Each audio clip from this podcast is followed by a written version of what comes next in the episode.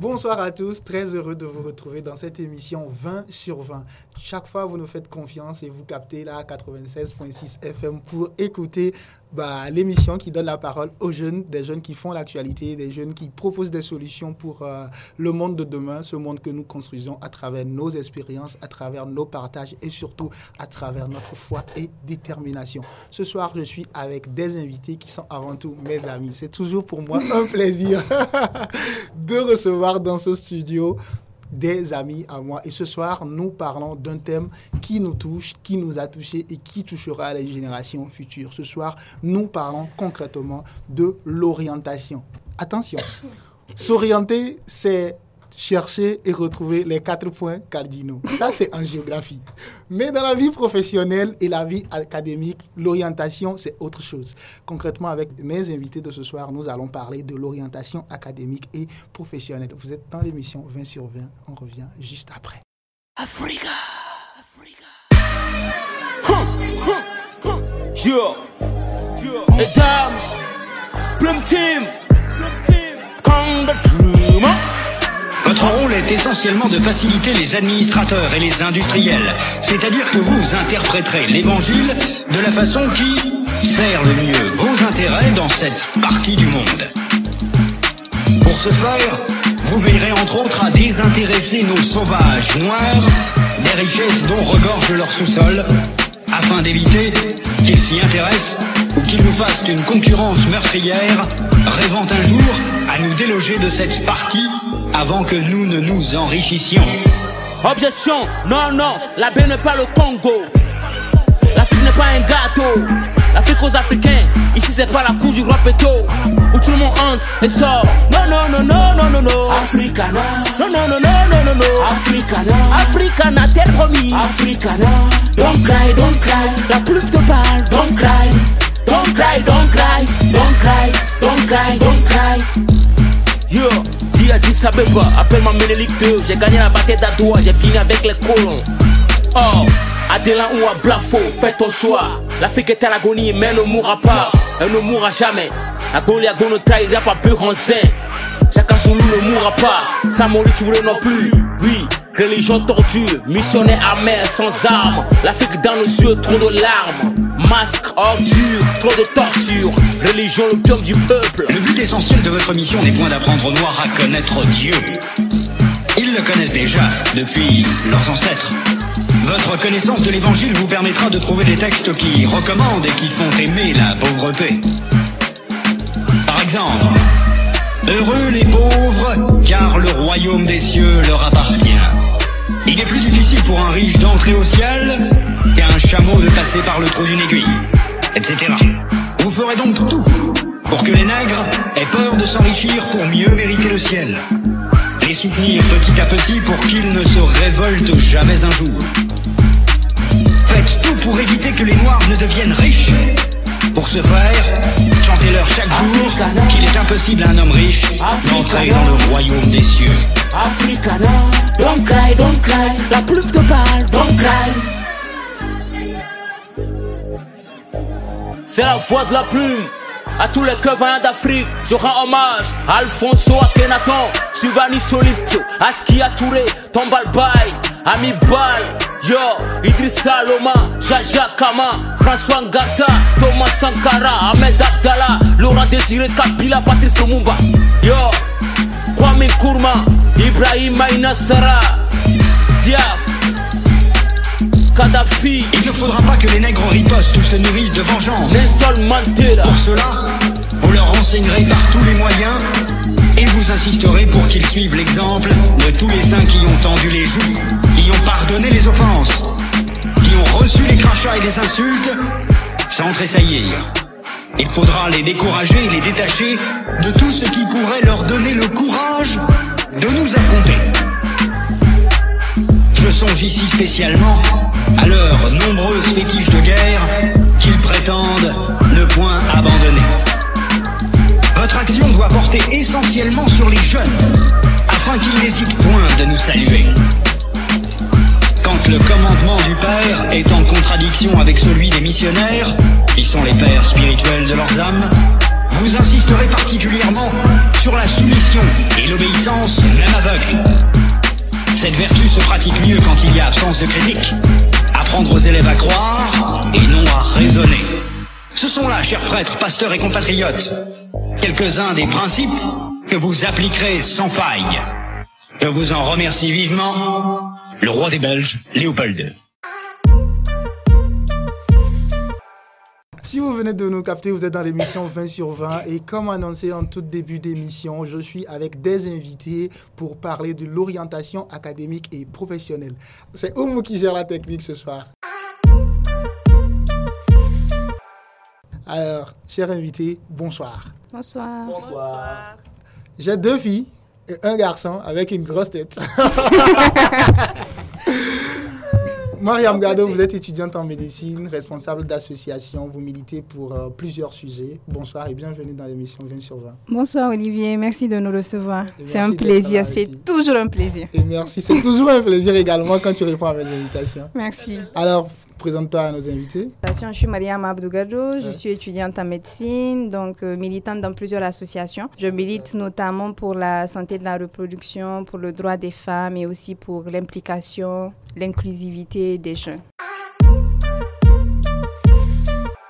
Avant de lutter pour le droit des femmes, il faut lutter pour le droit des filles.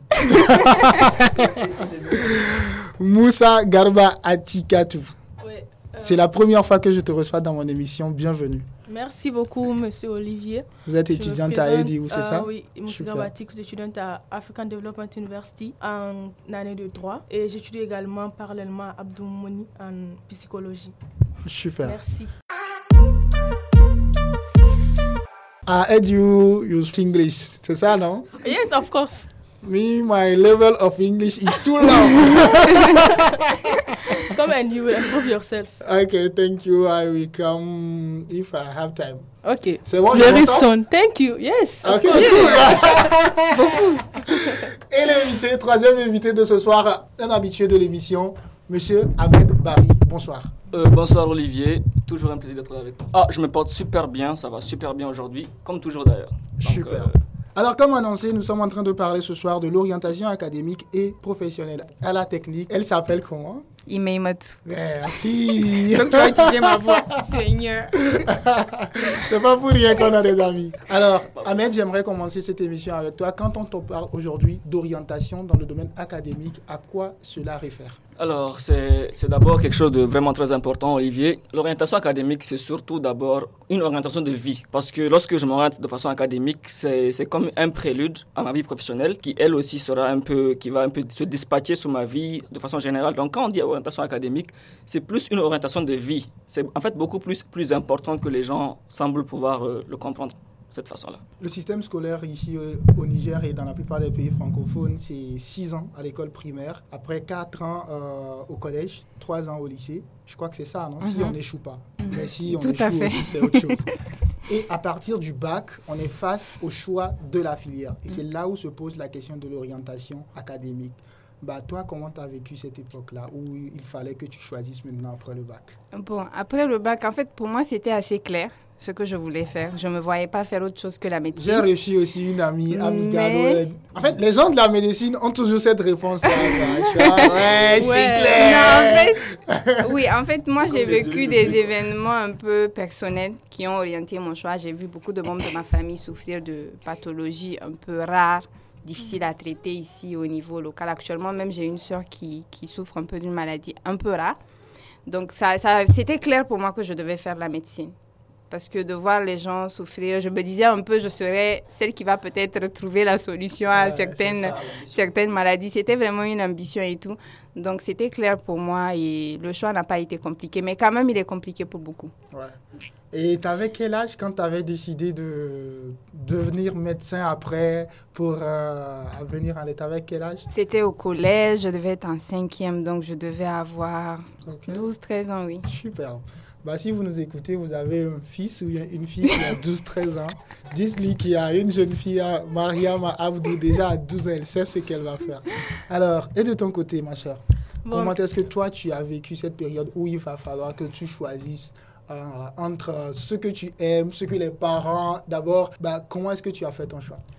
Bon, d'abord, pour moi, euh, quand, quand on me parle d'orientation professionnelle, la première chose qui vient en tête, qui me vient en tête, c'est la passion. Je me suis toujours dit que euh, rien de grand ne s'est euh, fait au monde sans passion. Yeah. Donc, on- la première chose qu'on doit mettre euh, en devant, au devant, c'est vraiment la passion. Avoir la passion pour ce que tu veux faire, pas pour ce que les gens veulent que tu fasses. Vous voyez, euh, d'habitude, les parents ont tendance, oui, à dire, bon, tu fais ça parce que j'aime ça, parce que ta tante a fait ça, ta grande soeur a fait ça.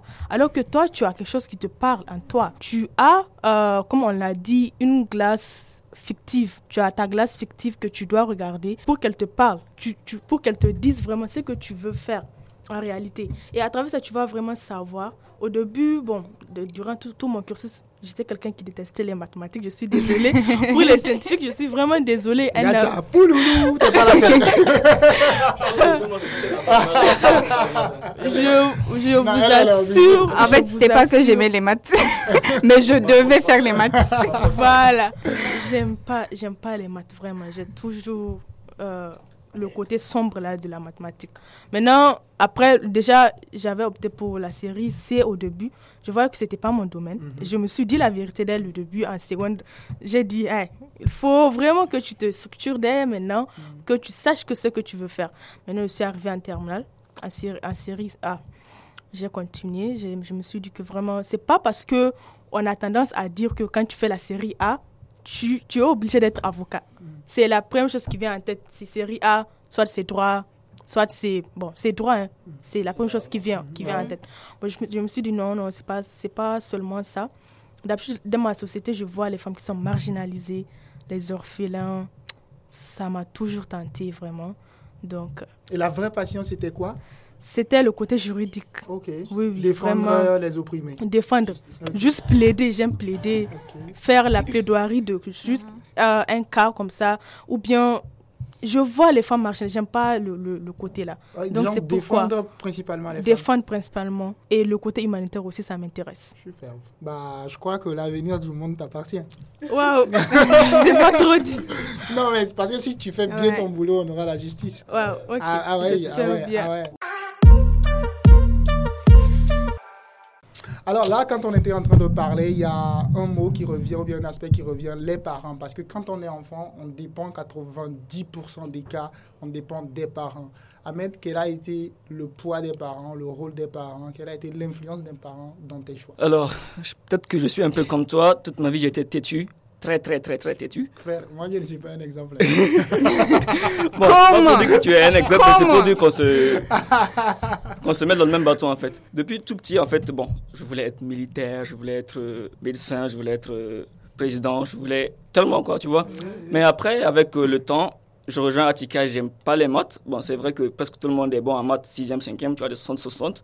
Mais c'est quand tu arrives en 3e, seconde, tu commences à voir les expo, expo, expo, limite, limite. Tu Quand vois on que te vraiment, c'est pas pour toi. tu vois, Donc voilà, et lorsque j'ai eu le bac, donc euh, j'étais bon en SVT. J'ai- à deux doigts, j'allais euh, atterrir en médecine aussi. Donc il y a les hommes qui voulaient que je fasse la médecine, il y a un truc qui voulait que je fasse la pharmacie, quelqu'un qui voulait que je sois dentiste. Et après, je me suis dit non, non, non. Et comme depuis tout petit, je vais dans une banque où un de mes oncles travaille, et le fait de voir les banquiers, ça m'avait un peu touché, le fait de les voir tout le temps costumés, bien cravatés. Parce que toi-même, tu aimes ça. Aime- Ouais, j'aime ça. J'aime pas. J'aime. euh, c'est ça qui m'a plus parlé. C'était pas le boulot en fait. Donc je me suis dit bon. Et en fait, même ce qui m'a fait fuir la médecine, c'est qu'on m'a dit que ça fait 8 ans. 8 ans, 8 ans de, 8 ans de travail. 8 ans d'études. Ah, donc post-bac. là, on, on donne un vrai, vrai survêt à Mariam qui a accepté de le faire. Mais vous là Donc vraiment, euh, je me suis dit, mais non, j'ai pas envie de faire 8 ans à l'université. Déjà que même là, lorsque j'observe, je vois que plus le temps passe, plus j'en ai marre de l'école. Donc augmenter 8 ans sur ça, ça va pas le faire. Donc je me suis dit, bon, j'allais faire la finance banque. Ça aussi, c'était un choix personnel. Mais après, comme tu sais, comme tout le monde sait sûrement maintenant, j'ai dû, j'ai compris que c'était pas pour moi voir les intérêts composés, agio, tout ça, FIFO, LIFO. En fait, nous, on comprend rien de ce que tu dis là. Ok, Ouais, intérêts parce qu'on n'a composés. jamais été comptable aussi, quoi. Tu vois, alors, Ok, frère. bon, même moi je comprends pas ce que je dis. Je sais juste que ça s'appelle intérêt, FIFO, Ok, ok. agio. Les banquiers en savent plus que moi, donc euh, je me suis dit c'était pas pour moi. Et j'ai vraiment été têtu, têtu, têtu. Et presque tout le temps j'ai dû choisir par moi-même. J'ai dû dire aux gens non, non, j'ai pas envie de faire ce que tu veux que je fasse. Bah, le Niger aujourd'hui a besoin de plus de médecins, comme jamais. Et là, on se dit que bah, c'est peut-être euh, un métier, pas un métier d'avenir, mais un métier obligatoire aujourd'hui quand on te dit que bah, tu es en phase de devenir l'une des personnes qui euh, devrait aller dans les campagnes, dans les villes, dans les centres de santé pour aller bah, apporter en fait, de la bonne humeur, du bonheur. Parce que la santé, c'est le bonheur, c'est la bonne humeur. Qu'est-ce que ça te donne en tant qu'étudiante aujourd'hui? Est-ce que ça te donne le poids de plus étudier? Oui, en fait, ça te donne le, le poids de plus étudier et tu te dis que tu n'as pas le droit en fait de devenir un mauvais médecin. Tu n'as d'autre choix que d'être un bon médecin. Parce que de toute façon, c'est une vie que tu auras à prendre en charge. En tant qu'étudiante, déjà, ça t'arrive en fait de, de recevoir des patients, de faire déjà euh, l'interrogatoire, de, de, prescrire des, des, médicaments. En fait, c'est une lourde charge. Tu prescris un médicament, tu prescris un traitement, tu, tu diagnostiques une pathologie. Tu n'as pas le droit à l'erreur parce que la mhm. moindre erreur est fatale. Surtout quand tu as affaire aux, aux enfants en pédiatrie, c'est super compliqué. Chaque dose est méticuleusement calculé. Donc, tu n'as vraiment pas le droit à l'erreur et tu es obligé de travailler, de lire beaucoup, d'étudier, de, te donner à fond et te dire que tu ne peux pas être ce médecin-là qui va venir euh, à l'hôpital et euh, tu as un patient et tu ne sais pas en fait quelle est la démarche que tu dois suivre.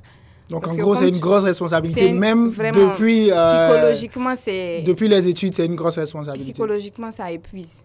Parce que tu es obligé de faire des stages à l'hôpital, tu es suivi par tes chers maîtres, en mhm. fait, à la moindre erreur. Et puis bon, c'est un, un, métier où on sait qu'on doit être bon à la fin. Donc finalement, nos chers maîtres nous mettent la pression. Donc tu es aussi... Parce que la vie, il n'y a, qu'une seule vie, en fait. Et puis ils le disent, ils disent que de toute façon, ils vont partir. Donc quand ils partiront, c'est nous qui allons soigner leurs enfants, leurs petits-enfants enfants, leurs parents, etc. Donc, ils ont intérêt à s'assurer que... on doit être bon, en fait. ils n'ont pas le choix. Ah, c'est inspirant, hein, mais on va revenir sur le côté inspirant. Aujourd'hui, bah, quand je t'entends, tu parles de la défense aujourd'hui. La justice, c'est un domaine très sensible ici en Afrique.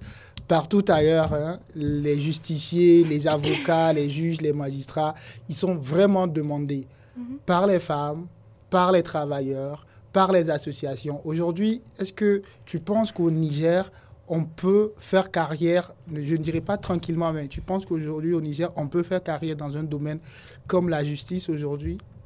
Est-ce qu'on peut faire carrière dans un domaine comme ça?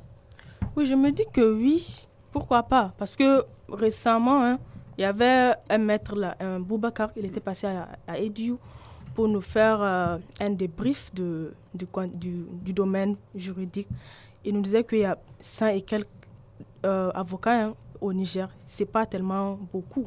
Donc, euh, je pense que chaque être humain a une lumière, comme on le dit. Mm. Donc, toi, tu as ta lumière. Peut-être tu vas, ce que tu peux apporter, l'autre ne l'a pas apporté. Mm. Le changement que tu peux apporter, peut-être l'autre, les, les, les, anciens, les pionniers ne l'ont jamais fait.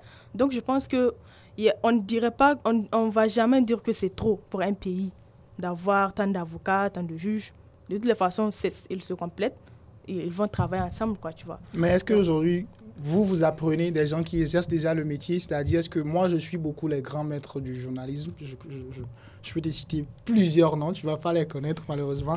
est-ce qu'aujourd'hui, tu suis de près des avocats qui t'inspirent? Est-ce qu'il y a des avocats aujourd'hui que tu dis, bah, si je dois faire mieux que quelqu'un, ça doit être ce monsieur, ça doit être cette dame-là? Est-ce que tu suis quelqu'un comme ça? Wow. Exactement. En fait, c'est même pas que je suis. Si je peux dire il y, a des, il y a des gens que je suis sans pour autant, juste fictif, quoi, vous mmh. voyez, imaginaire. Mmh. Comme euh, inspecteur, Harvey, Inspector de, de, de, la série, ah. de la série, tu vois. Tellement, tellement c'est passionnant. Tellement c'est passionnant, tu vois. À un moment, tu pars, tu pars loin. Des gens que tu ne vois même pas. Des gens comme Harvey Specter et de Marker, tu vois. Donc, euh, vraiment. Moi, je ne suis pas trop série, je suis beaucoup plus album rap. Oh, d'accord, d'accord. Chacun a sa passe. Chacun a sa passe. Il y a aussi, il y a aussi des avocats. ici au Niger, il y a des, ici au Niger, il y a des gens qui, qui, qui, qui t'inspirent, qui que tu vois travailler, et tu te dis bah ce maître il défend bien. Exactement. Il y a notre professeur de philo qui nous a tenu en première, Monsieur Boubacar. Vraiment, c'est un avocat, c'est même lui qui m'a inspiré le plus de, de, mon cursus quand j'étais en première. Il nous a tenu en philosophie. Euh, il y a aussi la la présidente de, de l'association des jeunes avocats du Niger, euh, Adama. Elle est aussi calée dans ce domaine. Et il y a aussi Jibo qui a le cabinet notarial Ouais, c'est des, gens- c'est des gens qui m'inspirent vraiment parce que je, je m'identifie à eux. Ouais. Je m'identifie à eux. Je suis très content quand tu cites des noms parce que c'est des hommages en fait. Ahmed Barry, Oui. aujourd'hui nous sommes en train de parler de l'orientation académique et professionnelle, deux choses qui sont extrêmement liées. Toi, de ton côté, aujourd'hui, tu es dans un secteur qui est un peu atypique, motiver les gens, donner les clés de la réussite aux, aux- aux gens. Je te dis déjà que tout ce que tu fais, moi, je, je- je te jure que bah, ça me va droit au cœur. Quoi. Et merci de, de- de- On est tous fans. On est tous fans de toi. Écoute, mec. Là, est-ce que tu penses que dans ce domaine que tu es aujourd'hui, tu peux faire carrière? Parce qu'il y a ça aussi. Arrivé à un moment donné, il y a les coups de charge de la vie qui vont venir, il y a des besoins professionnels qui vont venir, il y a des gens qui doivent payer pour se faire consulter, pour se faire entendre, pour être coaché. Est-ce que tu penses que tu peux faire carrière dans ce que tu es en train de faire aujourd'hui? Eh, Absolument, Olivier, absolument, parce que je suis quelqu'un qui pense que d'abord, euh, tout le monde sait que j'ai toujours voulu apporter un changement dans ce pays-là. Et je suis de ceux qui pensent qu'on ne peut pas changer le pays si les gens ne changent pas. Et les gens ne changeront pas tant qu'ils ne deviendront pas des meilleures personnes. Et donc, moi, mon entreprise est plus là, en fait, pour vraiment servir ce côté-là. J'ai envie que les gens, d'aider les gens à devenir meilleurs. Que peu importe le domaine, je n'ai pas de, de fixation particulière, mais je veux aider les gens vraiment à faire mieux ce qu'ils font. Parce que si on fait mieux, on produit de meilleurs résultats. Et si chacun fait mieux, donc ça va amener à un développement collectif. Donc, euh, jamais je n'ai douté un seul instant que je vais faire carrière dedans. Je suis d'accord à 100% dessus. Je suis, je suis sûr que ça va être ma carrière principale, d'ailleurs même, et je ne doute pas de ça. Tranquille. Alors, est-ce que tu rencontres beaucoup de personnes? Et parmi ces gens que tu rencontres, beaucoup d'étudiants et beaucoup d'élèves, qu'est-ce qu'ils te disent par rapport à leur choix qu'ils ont fait? Qu'est-ce qu'ils te disent? Raconte-nous. si tu veux, si, si vous voulez, je peux même vous dire les phrases typiquement. D'accord, Bon, on te je- donne le temps. Je prends un exemple. Hmm. Il y en a une, qui a dit Moi, je voulais être sage-femme, mais on m'a amené à mes parents on m'a amené à l'EFTIC. Il y en a une qui m'a dit exactement, Hmm. textuellement Moi, tout ce, que, tout, tout ce que je voulais, c'est être secrétaire de direction, mais on m'a amené à faire commerce, euh, gestion commerciale. Donc, c'est des choses comme ça que j'entends, et vraiment, quand j'entends, ça me fait mal, parce que je vois que c'est comme une destruction de personnes, en fait. Par exemple, si, comme Atika a dit, chacun a sa lumière, c'est comme si moi, je suis un poisson, et mes parents veulent que je passe mon temps à marcher sur la terre ferme. Ou bien c'est comme si Mariam, c'est un oiseau, elle est là pour voler, et les parents veulent qu'elle passe son temps à nager. Ça se fait pas. Donc, euh, et le plus dangereux, ce qu'il faut comprendre, c'est que l'argent ne peut pas tout payer. Par exemple, beaucoup de gens, ils orientent leur enfant parce que, toi disant, ce domaine, il est payant, il est facile. Mais il y a quelque chose que l'argent ne donne pas. Peu importe tout l'argent que tu vas gagner, la satisfaction personnelle, ça ne s'achète pas. Et c'est même ça qui vient compenser, parce que si on doit te payer en tant qu'être humain exactement ce qu'une heure de travail vaut, personne ne peut. Ouais. Ta vie, ton temps, une heure de temps, si on doit te payer textuellement ce que ça vaut, même Jeff Bezos ne peut pas. Ouais, personne Donc, ne peut l'évaluer. Personne ne peut l'évaluer d'ailleurs, même pour te payer. Hmm. Maintenant, si on prend ça, le temps que tu mets, ton argent que tu mets, ton intelligence, tout ce que tu mets pour faire le travail, ton salaire ne veut rien dire par rapport à ça. Super. Mais pour vraiment pouvoir se dire qu'on s'épanouit, il faut cette satisfaction personnelle de comprendre que je fais un truc parce que ça me parle. Par exemple, moi, j'ai- j'aime bien quand j'écoute Mariam quand elle dit que elle pense être l'une des personnes qui peut apporter un remède à une maladie comme ça, ou quand Atika dit qu'elle elle aime vraiment apporter la justice. Et on est sûr que si aujourd'hui Mariam, elle a la possibilité de faire un travail qui la paye un million par mois, ou bien de ne rien gagner et de trouver un remède pour une maladie rare, je suis sûr à 100% Son qu'elle va, va choisir la maladie rare. Ouais, ouais. Parce que ce qu'elle va gagner en soignant les gens, c'est plus fort que l'argent. Donc, lorsque on oriente son enfant dans un domaine qui ne lui convient pas, qui ne lui plaît pas, on le tue sans savoir. Là, je vais t'arrêter pour euh, aller vers Mariam. Si vous venez de nous capter, vous êtes dans l'émission 20 sur 20 et nous sommes en train de parler justement de l'orientation académique et professionnelle. Un choix qui définit la vie de l'étudiant et sa vie d'après, c'est-à-dire sa vie professionnelle. On peut faire des années en train de chercher ce qu'on peut devenir ou bien ce qu'on doit devenir. Ce soir, je suis avec Moussa Garba Atikatou, c'est ça? Yes. Super, je parle, je parle bien le Hausa. Hein. Mais faut pas, faut pas me dire de le parler. je suis avec euh, également Mariam Abdou. Mariam, ça va? Ça va bien. Tranquille. Je suis avec mon frère et ami Ahmed Bari. Et ce soir dans l'émission 20 sur 20, juste pour parler de l'orientation académique et professionnelle. Là, il était en train de parler de la place de l'argent. Moi, ça m'intéresse beaucoup parce qu'à un moment de la vie, bah, on commence tous en disant que je travaille pas pour l'argent. Je travaille pas pour l'argent. Ouais, c'est bien beau. Mais quand il faut payer ses factures, quand il faut se coiffer, quand le moment viendra pour que tu te maries, la passion, la passion va loin en fait. Il faut commencer déjà à chercher bah, comment se faire de l'argent. Et moi, je pense que le défi, c'est ça. Comment allier sa passion à son succès. Mhm. Genre le succès financier, le succès social et tout. Toi, aujourd'hui, comment est-ce que tu penses qu'on peut allier sa passion c'est facile quand on a choisi d'être médecin. Mais il y a des gens qui ont choisi des choses qui sont beaucoup plus difficiles à comprendre dans notre société. Comment est-ce que tu penses qu'on peut lier ces deux choses-là, la passion et le succès? Euh, La passion et le succès, c'est vraiment de, comme disait Atika, c'est vraiment de trouver cette chose-là pour laquelle vraiment tu te sens apte à donner le meilleur de toi-même. C'est important d'avoir un domaine dans lequel tu t'épanouis, un domaine dans lequel, même si aujourd'hui ça ne va pas, comme disait Ahmed, tu n'as pas assez de paye, mais quand même tu sais que tu es en train de servir, tu es en train de faire quelque chose qui te passionne. Mais c'est vrai qu'à un moment, il faut penser à comment gagner sa vie aussi. En médecine, beaucoup sont venus en médecine parce qu'ils pensaient qu'il y a beaucoup d'argent. Mm-hmm. En réalité, le salaire d'un médecin, ce n'est rien. Tout ce qui te compense, c'est les patients qui vont, je sais pas, te, te bénir chaque jour, qui, vont te, qui vont te remercier, etc. Mais si tu veux vraiment être un médecin qui gagne bien sa vie, il faut faire beaucoup de choses à côté mm-hmm. ou encore prendre beaucoup plus de poids dans le travail que tu fais en tant que médecin. C'est-à-dire être dans plusieurs, euh, ah non, dans plusieurs hôpitaux, dans plusieurs cliniques, etc. Et ça, c'est, ça devient lourd. Et ça devient épuisant. Ça devient épuisant. Mais vraiment, c'est un métier où y a, tu peux pas devenir riche en fait. Tu peux pas sans vraiment faire ce que j'ai dit là, tu peux pas devenir riche. Donc premièrement, les gens pensaient qu'ils vont devenir riches. Mm. Certains aujourd'hui regrettent d'être en médecine parce qu'ils se rendent compte qu'au final, ce qu'ils pensaient, c'est pas ça. Donc vraiment, c'est important. Moi, j'ai fait beaucoup de choses aujourd'hui volontairement, gratuitement. Je fais beaucoup de choses, on ne me paye pas. Je, je vraiment, je me dis que je suis à un stade où pour moi, c'est acquérir l'expérience qui est plus importante que, que de gagner de l'argent. C'est vrai qu'à partir d'un moment, j'aurais besoin de gagner de l'argent, mais au jour d'aujourd'hui, c'est vraiment acquérir l'expérience. Mais à un moment donné, il faut se dire que je suis dans cette passion-là. Mhm.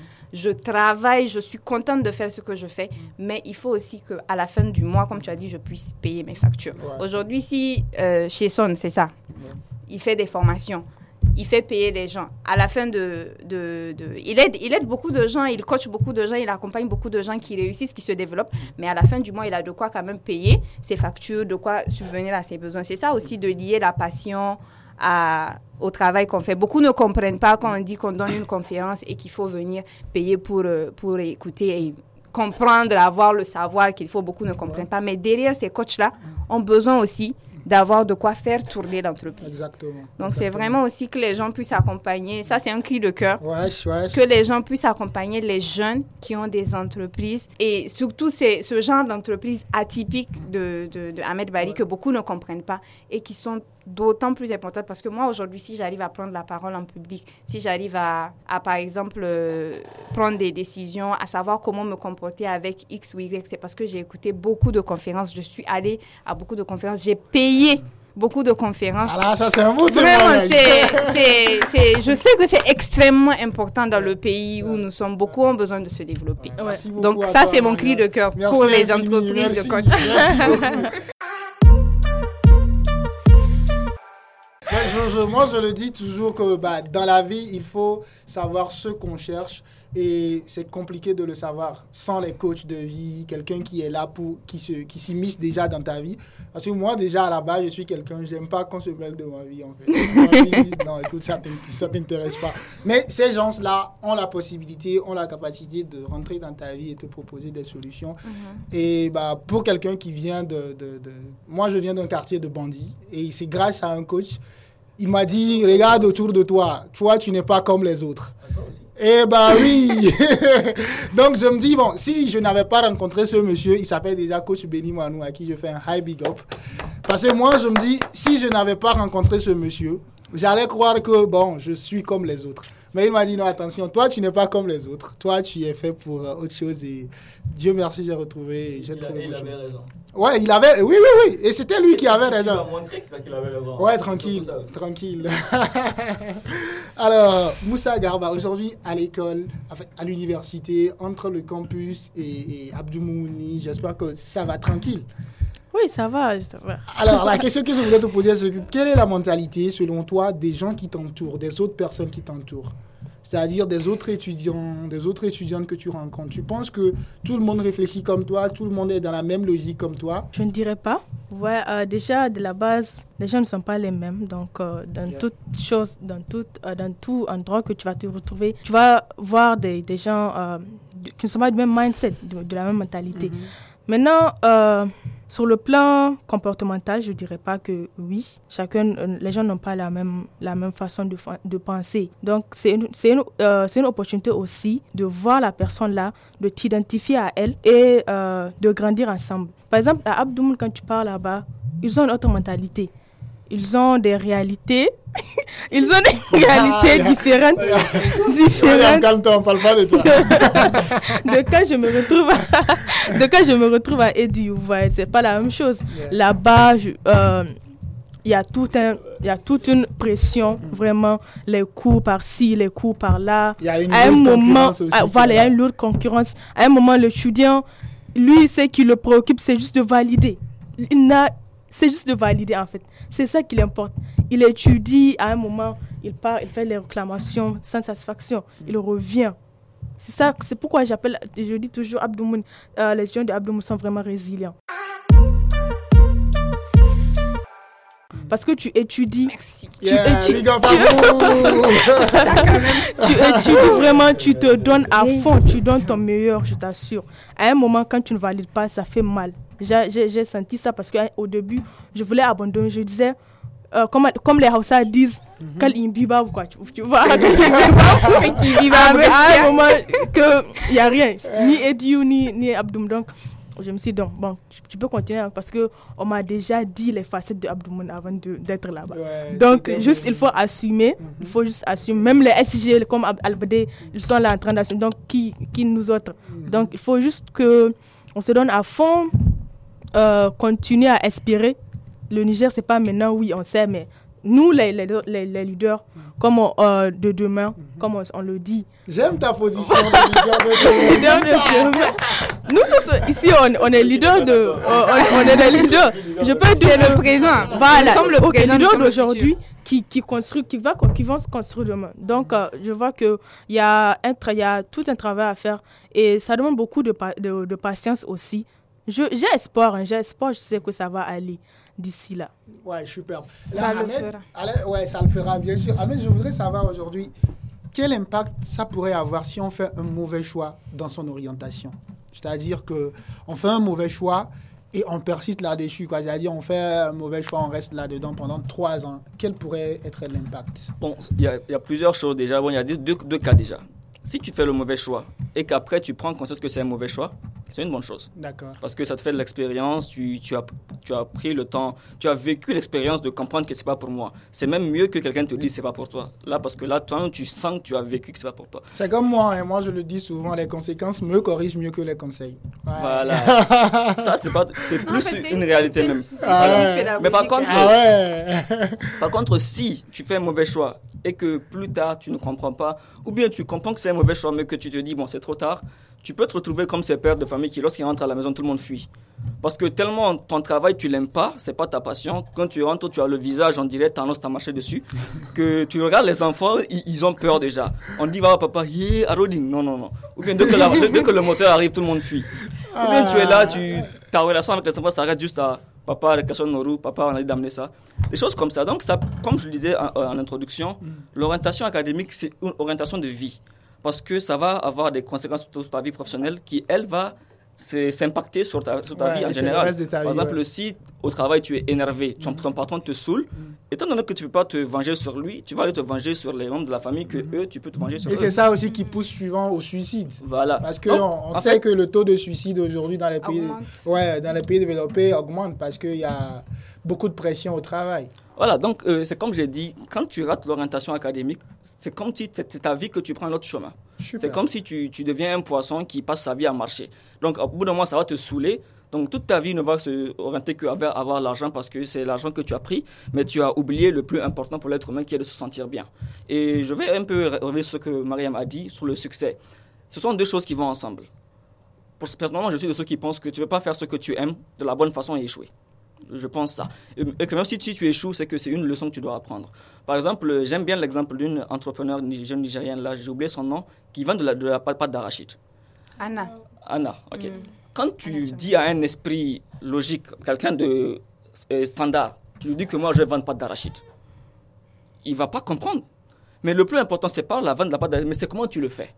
Je dis ça tout le temps aux gens. L'important, c'est pas ton travail, c'est comment tu fais ton travail. Ton travail, si tu le fais bien, il va te payer. Si tu le fais mal, il te paye mal. Même si tu es médecin, si tu fais mal ton travail, tu ne seras pas aussi bien payé que quelqu'un qui est, peut-être, je prends un exemple, c'est pas pour juger, garagiste, mais qui fait mieux son travail. Donc, ce n'est pas le travail qui va te payer, mais c'est comment, tu fais le travail. C'est surtout ça. Et quand tu prends un travail que tu aimes, que tu fais bien, de la bonne façon, tu donnes le meilleur de temps, comme Matika a dit, comme euh, Mariam dit, c'est une lumière pour toi je suis désolé, mais ça va marcher. Super. Si ça ne marche pas, c'est qu'il y a une leçon que tu dois apprendre, mais ça finira par marcher. Tranquille. Il y a le rôle des parents qui ressort à chaque fois. Mhm. Et cette émission est écoutée par plusieurs parents. C'est des tontons, c'est des tontis. Ils m'envoient souvent des messages. Olivier, on aime ce que tu fais. Merci à vous pour la force que vous nous donnez à chaque fois. Ces tontons, ces parents qui nous écoutent aujourd'hui, quel pourrait être leur rôle dans l'orientation de leur, euh, de, de leur enfant? Parce que moi, je me dis que, perso, hein, il faut qu'ils soient beaucoup plus attentifs. Mais je ne sais pas, c'est vous les invités, quel pourrait être le rôle des parents dans l'orientation académique et professionnelle de leurs enfants? Tout à fait. En fait, malheureusement, nous, on est dans une société où les parents ne passent pas beaucoup de temps avec les, euh, les enfants. On laisse les enfants à la télé, on laisse les enfants à, aux réseaux sociaux, etc. Donc souvent les parents... secouer la tête, ça vous arrive Non, c'est pour dire qu'ils ont démissionné. Ils la plupart ils ont vraiment démissionné. à la maison ce soir. Ne les donnez pas à manger, c'est mort. tu n'auras pas le compte de la rupture ce soir. ok, le lait, tu n'auras pas le lait. Donc, en fait, je disais, on est dans une société où vraiment les parents ne sont pas tout le temps avec les enfants, donc ils ne comprennent pas ou ils ne voient pas où l'enfant le, le, excelle. Mhm. C'est-à-dire, ils ne comprennent pas le potentiel de l'enfant, ils ne voient pas exactement quel talent il est en train de développer. Je, prends, je fais juste un parallèle avec la, la, la, la, société française. Je sais que, bon, les, beaucoup de gens ont une, une certaine amertume autour de la société française du fait de la colonisation et tout ce qu'il y a autour. Mais pourtant, il y a beaucoup de bons exemples qu'on peut puiser là-bas. En fait, dans la société française, dès le bas âge, l'enfant a des activités ludiques qu'il fait, des activités extrascolaires en plus de l'école. Et c'est souvent en faisant ces activités extrascolaires que les parents, moi je regarde beaucoup d'émissions comme ça, les parents se rendent compte que finalement, leurs enfants ne sont pas forcément faits pour un métier d'avocat, de juriste, etc. Ils sont par exemple peut-être faits pour un métier de dessinateur. Par exemple, si euh, l'enfant le, excelle dans le dessin, j'ai vu des enfants à travers les émissions que j'ai regardées qui excellaient dans le dessin, les parents ont compris et ces enfants-là, ils ont continué à prendre des cours de dessin, etc. pour ils devenir sont enfin des Picasso. Ils sont pas devenus des Picasso, c'est là où je veux en venir. Ils ne sont pas devenus des Picasso, mais ils sont devenus des architectes. Ah ouais. Tu vois comment, comment en fait, à travers la passion, le talent qu'ils ont, les parents ont capté ça. Il y a un jeune homme de 10 ans de 10 ans, hein, je te dis bien, j'ai regardé une émission sur lui de 10 ans qui arrive à te dessiner en fait le plan de toute une maison. Oh my God. Et ça, c'est parce que les parents ont compris qu'il a ce talent-là. en fait, ils ont directement euh, jumelé avec des grands architectes, etc. L'enfant, maintenant, il excelle dans ce domaine-là. Donc, c'est juste pour dire que vraiment, nos parents doivent prêter plus attention à ce que nous sommes en train de faire, à ce que nous aimons. Mhm, mhm. Si aujourd'hui j'aime les mathématiques, si aujourd'hui j'aime les sciences de la vie et de la terre, ils doivent pouvoir comprendre cela et aussi ils doivent pouvoir accepter le choix qu'on fait. Moi, je suis totalement pour que les parents orientent. Les parents peuvent orienter. Moi, ma, ma grande soeur, elle a dit, elle veut faire, euh, elle veut faire euh, une carrière d'avocat. Mon papa, il a dit, tu, tu, tu n'es pas bonne en littérature. Qu'est-ce que tu veux aller faire euh, en plaidoirie, avocat, etc. Toi, pour toi, c'est les maths, les sciences physiques. Donc voilà. Mhm. Finalement, en fait, elle aujourd'hui, elle remercie toujours en fait le, fait que il lui, est, il lui est craché la vérité. En fait, il lui a dit que tu es, tu es nul en littérature. Donc oriente-toi vers une, euh, une, filière scientifique. Donc vraiment, ils peuvent être là pour conseiller, pour orienter, mais ils ne peuvent pas imposer le choix parce qu'on a vu beaucoup de gens à qui on a imposé. Moi, aujourd'hui, j'ai des collègues médecins qui sont en médecine, qui sont étudiants en médecine comme moi, qui me disent, je suis arrivé ici parce que mon père voulait que je fasse médecine. Je n'ai pas la passion. Aujourd'hui, je suis en cinquième année, je n'ai pas le choix, je dois continuer. Et c'est là où c'est très dangereux parce qu'on est en train de, de, de, de former des médecins qui vont prendre en charge des patients s'il n'y a pas la passion, c'est pour ça qu'aujourd'hui, quand vous rentrez dans certains hôpitaux, je le dis, je suis agent de santé et j'assume complètement ce que je dis. Quand vous arrivez dans certains hôpitaux, vous allez trouver, en fait, le regard que certains agents de santé vont avoir envers toi ne vont même pas te donner envie, en fait, de rentrer dans l'hôpital. Et ça, c'est parce qu'il n'y a pas la passion. Donc, tant que l'orientation académique n'est pas bonne là, c'est comme il l'a dit, c'est une vie qui est mal orientée et c'est zéro. Par rapport aux médecins, je, je, demande à Dieu de nous donner la santé pour qu'on ait la santé. non, mais il y, a beaucoup qui sont bons et tout, il y a beaucoup qui sont passionnés, mais c'est juste pour vraiment donner. On est en train de parler de passion, on est en train de parler d'orientation académique. C'est pour donner un exemple palpable, en fait, de, du danger du fait de ne pas être orienté vers ce qu'on aime. Coucou spécial à mon ami, docteur Ahmed, Ahmed Taher. je m'y attendais. Nous allons faire une petite pause musicale et je vais vous proposer un titre, Le temps. Le temps, c'est grâce au temps que les parents ne sont pas avec nous. Ils prennent le temps pour aller chercher de l'argent, construire notre avenir. Ils n'ont pas le temps pour nous. Mais qu'est-ce qu'il faut faire avec le temps? Si on n'en a pas Ce n'est que du vent. C'est le titre Vita et Silman, Le temps, dans l'émission 20 sur 20. Un écouteur revient juste après. Embrasser mes enfants, les serrer dans mes bras et leur dire que maman ne sera pas toujours là, qu'ils veillent l'un sur l'autre et qu'ils n'oublient pas. S'ils font des erreurs, Dieu les pardonnera. Chanter à ma mère comme elle va me manquer, lui dire que son fils l'a toujours aimé, que j'ai vécu pour elle, même quand je ne disais rien. Je n'ai voulu qu'une chose, qu'elle ne manque de rien. Me blottir contre lui, à lui couper le souffle et lui dire qu'avec lui je n'ai pas l'ombre d'un doute que la vie est si belle assise à ses côtés. Je lui serai fidèle même de l'autre côté. Je jetterai au feu ma putain de fierté. Je dirai à ma belle que je me suis trompé que je n'ai plus peur de lui faire un enfant. Je n'avais plus peur mais je n'ai pas eu le temps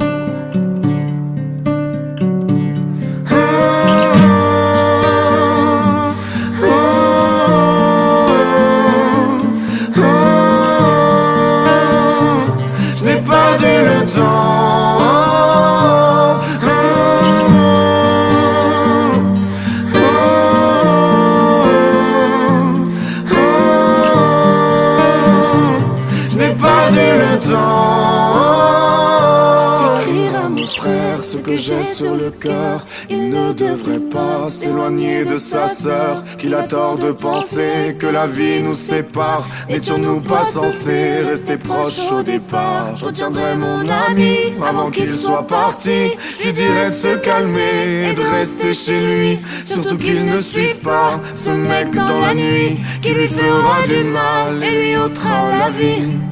On aimerait tous avoir le temps, mais qu'est-ce que le temps quand on n'en a pas? On donnerait tout, mais pour autant, ce n'est que du vent si l'on ne sait pas.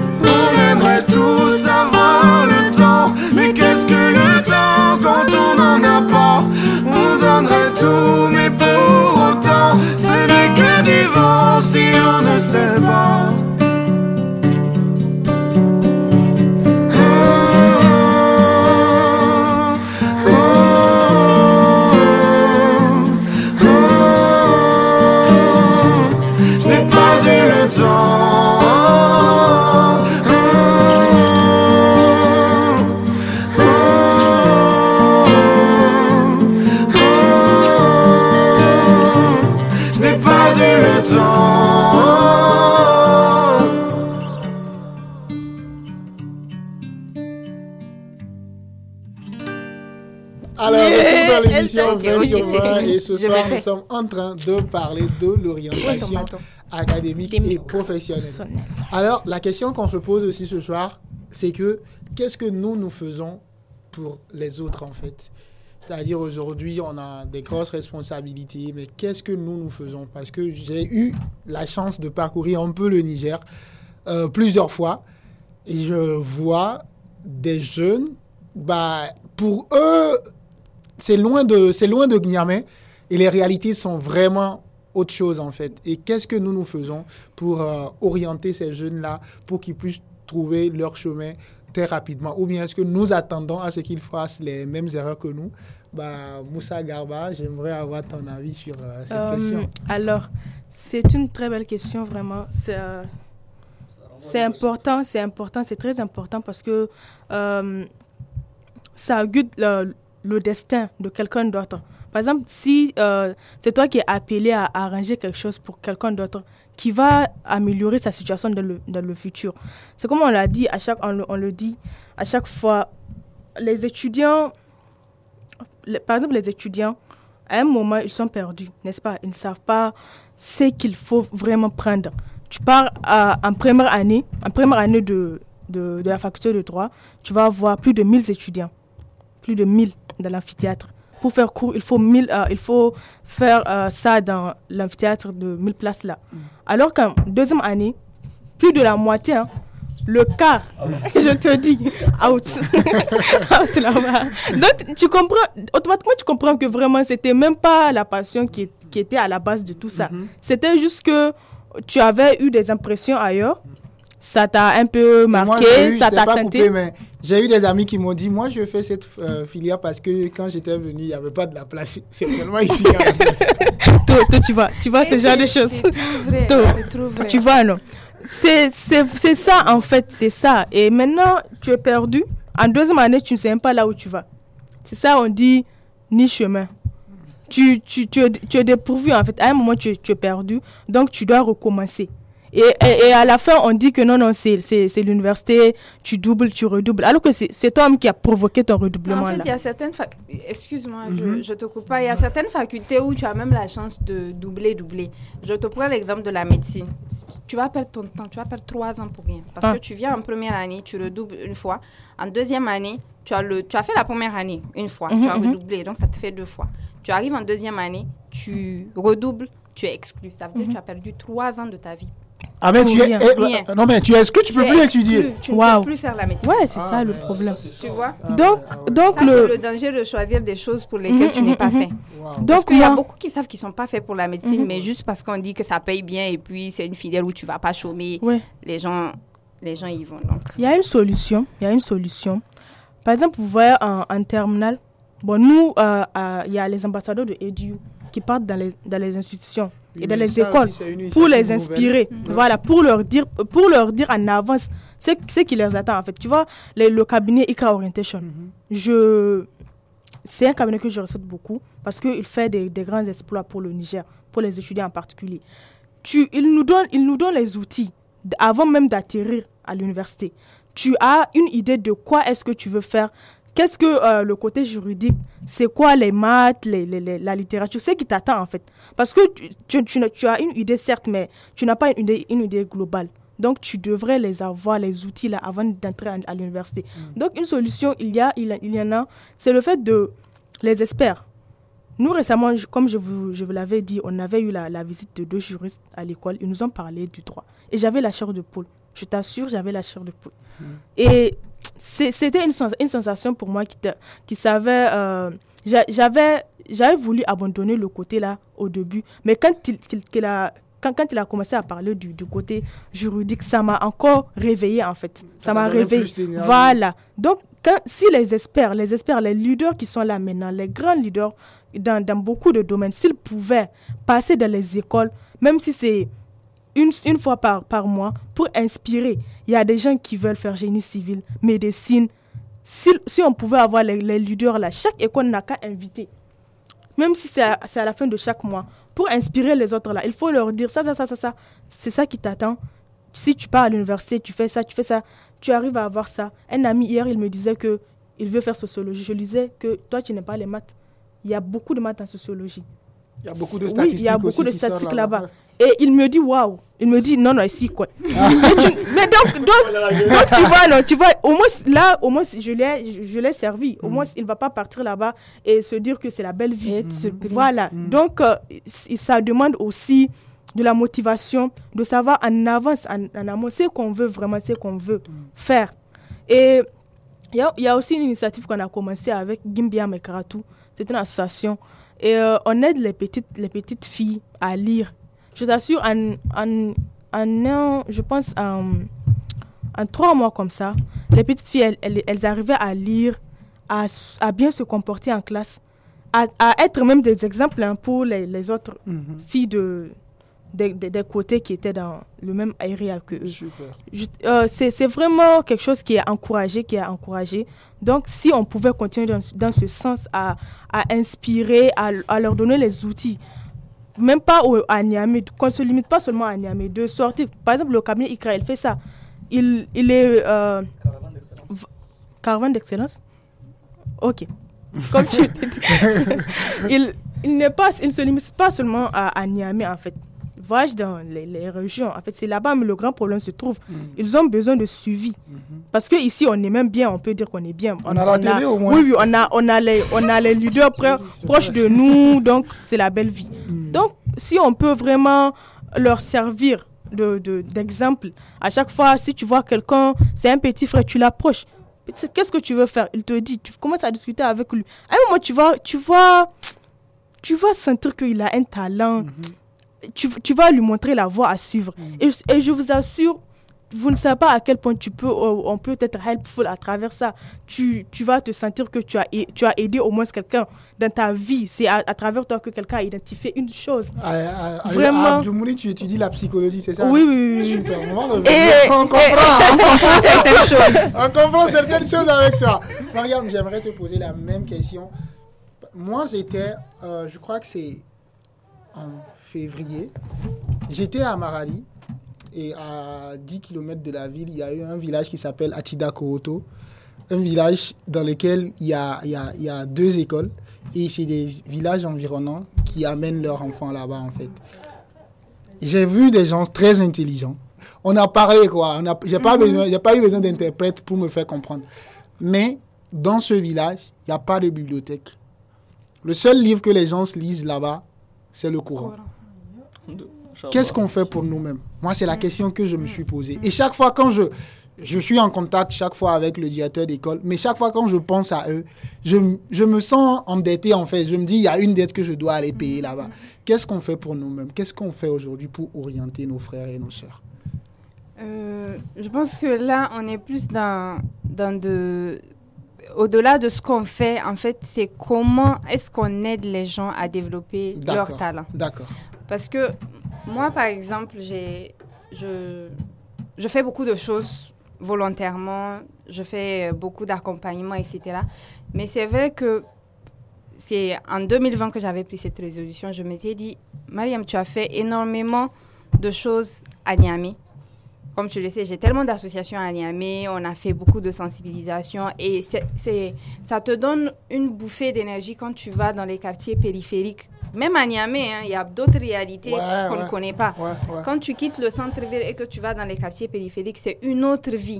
Donc, ça te donne vraiment une bouf- bouffée d'énergie. Tu te dis, mais je ne peux pas arrêter ce travail-là. Il faut qu'on oriente les gens, il faut qu'on é- éveille les gens sur leurs droits, qu'on éveille les gens sur comment est-ce qu'ils peuvent se développer. Quand tu vois une femme te dire que c'est normal qu'un homme la batte parce qu'elle a commis une erreur, tu te dis, il faut que j'éveille cette conscience-là. Quand tu vois une jeune fille te dire que je n'ai pas le droit d'aller à l'école parce que je suis de sexe féminin, il faut changer les choses. Moi, j'ai fait beaucoup de choses à Niamey. J'ai voyagé dans beaucoup de pays d'Afrique. J'ai vu beaucoup de choses. Et je me dis, en 2020, j'avais pris la résolution que j'allais aller à l'intérieur du pays, dans les villages. Parce que même à l'intérieur du pays, j'ai fait certaines villes. Mais vraiment, j'avais pris la résolution 2020. 2020, c'était l'année où je écoute, devais... dis 20 sur 20 maintenant. Voilà, 20 sur 20 C'était vraiment l'année où je devais aller à l'intérieur du pays. Pour preuve, en fait, j'étais avec mon association sur un projet à Filingué, où on devait aller dans cinq villages, Gao, Luma, des villages vraiment périphériques de la zone de Filingué. C'est vraiment le Covid-19. Malgré le, les attaques terroristes, on s'était dit on va y aller malgré le, Le le danger. danger qu'il y a là-bas. On s'était dit on peut pas laisser en fait. Quand on est allé la première fois, c'est instant que tu te rends compte que dans les villages, les gens ont vraiment besoin de nous. On est en ville, on pense que tout se passe bien, mais les gens ont vraiment besoin de nous. Quand tu vois ces choses, tu te dis je peux pas abandonner. Malgré le risque, J'avais très peur et je l'ai dit à la maison, j'ai dit, on a des projets sur Filingue. Maman était très inquiète, j'ai dit, j'ai très peur, mais je vais quand même le faire.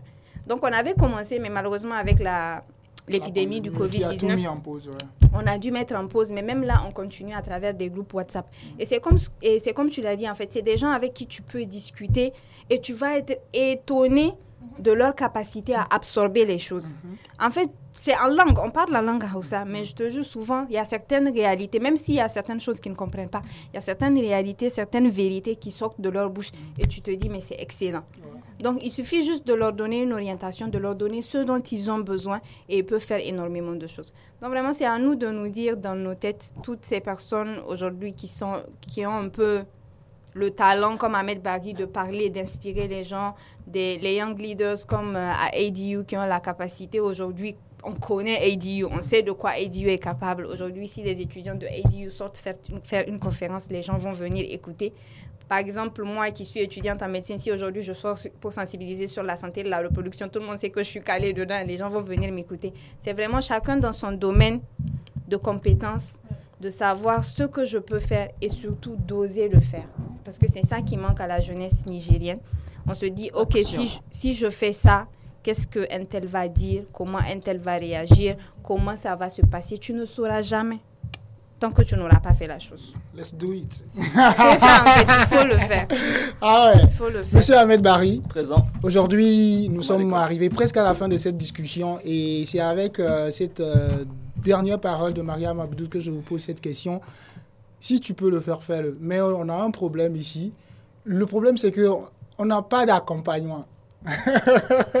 Vérité absolue. Ouais, on n'a pas d'accompagnement. C'est pourquoi je remercie chaque fois Challenge FM de nous avoir donné l'opportunité d'au moins de nous faire entendre. Parce qu'aujourd'hui, quand je rentre en ville, je reçois des témoignages de, de- d'un tel, je vois sur Facebook les gens qui commandent, je fais des émissions que je balance, les gens qui, ces retours sont formidables. Et occasion pour moi encore de remercier Challenge FM pour tout ce qu'il fait pour la jeunesse. Merci à vous. Merci à vous. Et si on peut le faire, on va le faire. Mais problème d'accompagnement et tout, qu'est-ce que tu penses qu'on peut faire seul? Ce qu'on peut faire seul, bon, je suis d'abord quelqu'un qui croit beaucoup à l'effet papillon. Donc, euh, par exemple, moi, j'ai une entreprise qui accompagne les gens. Et avec le Young Leaders Club qu'on a avec Atika et d'autres amis qu'on a créé en septembre 2019 pour accompagner les jeunes. Donc, je pense, par exemple, si aujourd'hui on fait un travail sur un jeune, on l'oriente de la bonne façon et il voit vraiment comment est-ce que cela a impacté sa vie, lorsque lui, de son côté, il va rencontrer quelqu'un qui se trouve dans la situation dans laquelle il se trouvait, il, aura une certaine euh, sorte de dette qu'il doit rembourser. Et lui aussi, il va faire le travail de faire en sorte que cette personne-là puisse être orientée.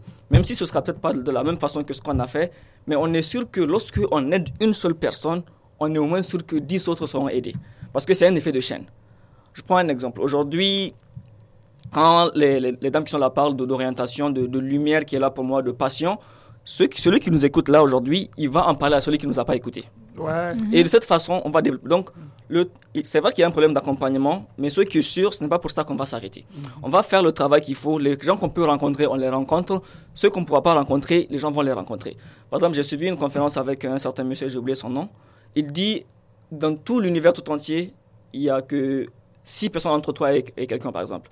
Même Donald Trump, il n'y a que 5-6 personnes entre toi et lui. Parce que tu connais quelqu'un qui connaît quelqu'un qui connaît quelqu'un qui connaît quelqu'un qui peut voir quelqu'un qui peut voir Donald Trump. C'est sûr. Par exemple, aujourd'hui, je ne connais pas Mamadou Soufou. Bon, on ne se connaît pas comme ça. Mais je connais quelqu'un qui connaît quelqu'un qui connaît Mamadou Soufou. Euh, ça, c'est son ami. Voilà, voilà, madame, madame est là. Donc, actuellement, entre Issoufou et moi, entre, entre le président et moi, il n'y a que Mariam. Ouais, Voilà. voilà. Entre, entre, entre M. Kader Kane et moi, il n'y a que Atika seulement. Exactement. Voilà. Donc, c'est une façon de. Et entre le DG de Challenge et toi, il y a Il y, a- il y a une porte. Il y a- il y a une porte. Il y a une porte. Il est juste à côté. Donc, c'est un travail de chaîne. Même Yeah. s'il n'y a pas d'accompagnement, on doit quand même continuer. Yeah. Par exemple, je peux, je suis sûr, je peux même jurer que si je fais le travail d'aider quelqu'un sur un problème et que cette personne rencontre une autre personne qui a ce même problème, elle va pas se dire je vais aller voir Ahmed, elle va essayer elle-même de l'aider selon ce qu'elle a compris. Par exemple, maintenant, s'il y a des limites, là maintenant elle va se dire ah, maintenant on va aller voir Ahmed.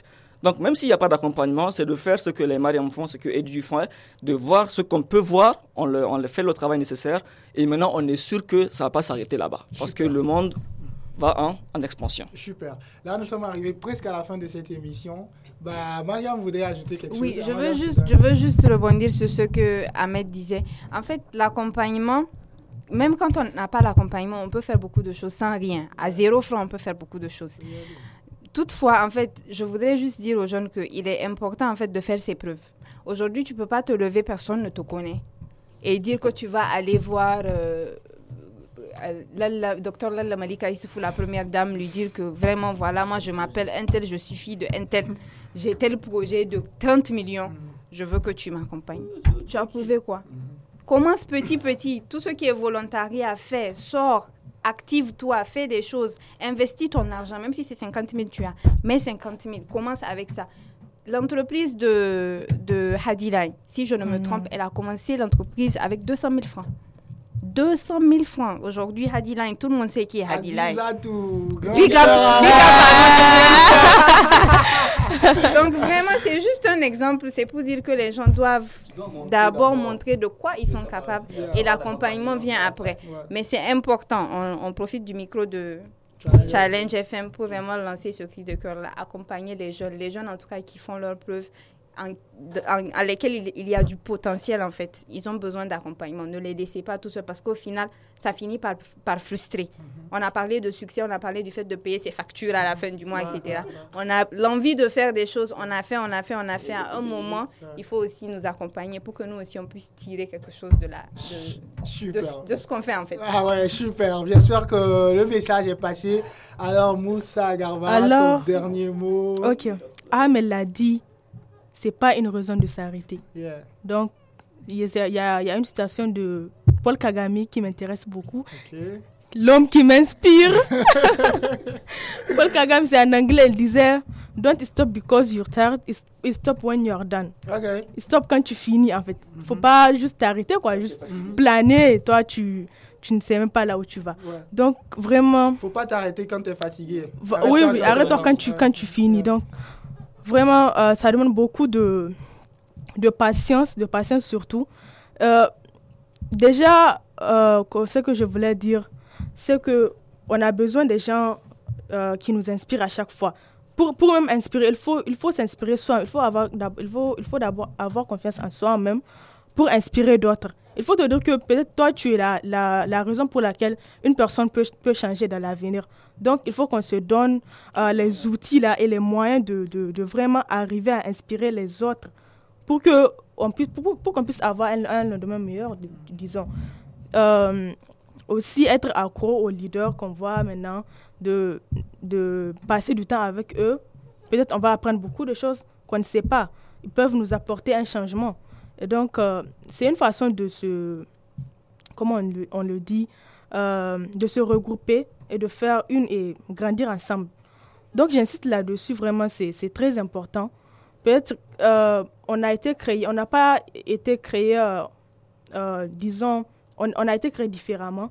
Donc, chacun a sa, a sa lumière, chacun a sa pierre à l'édifice qu'il qu'il peut apporter dans le monde.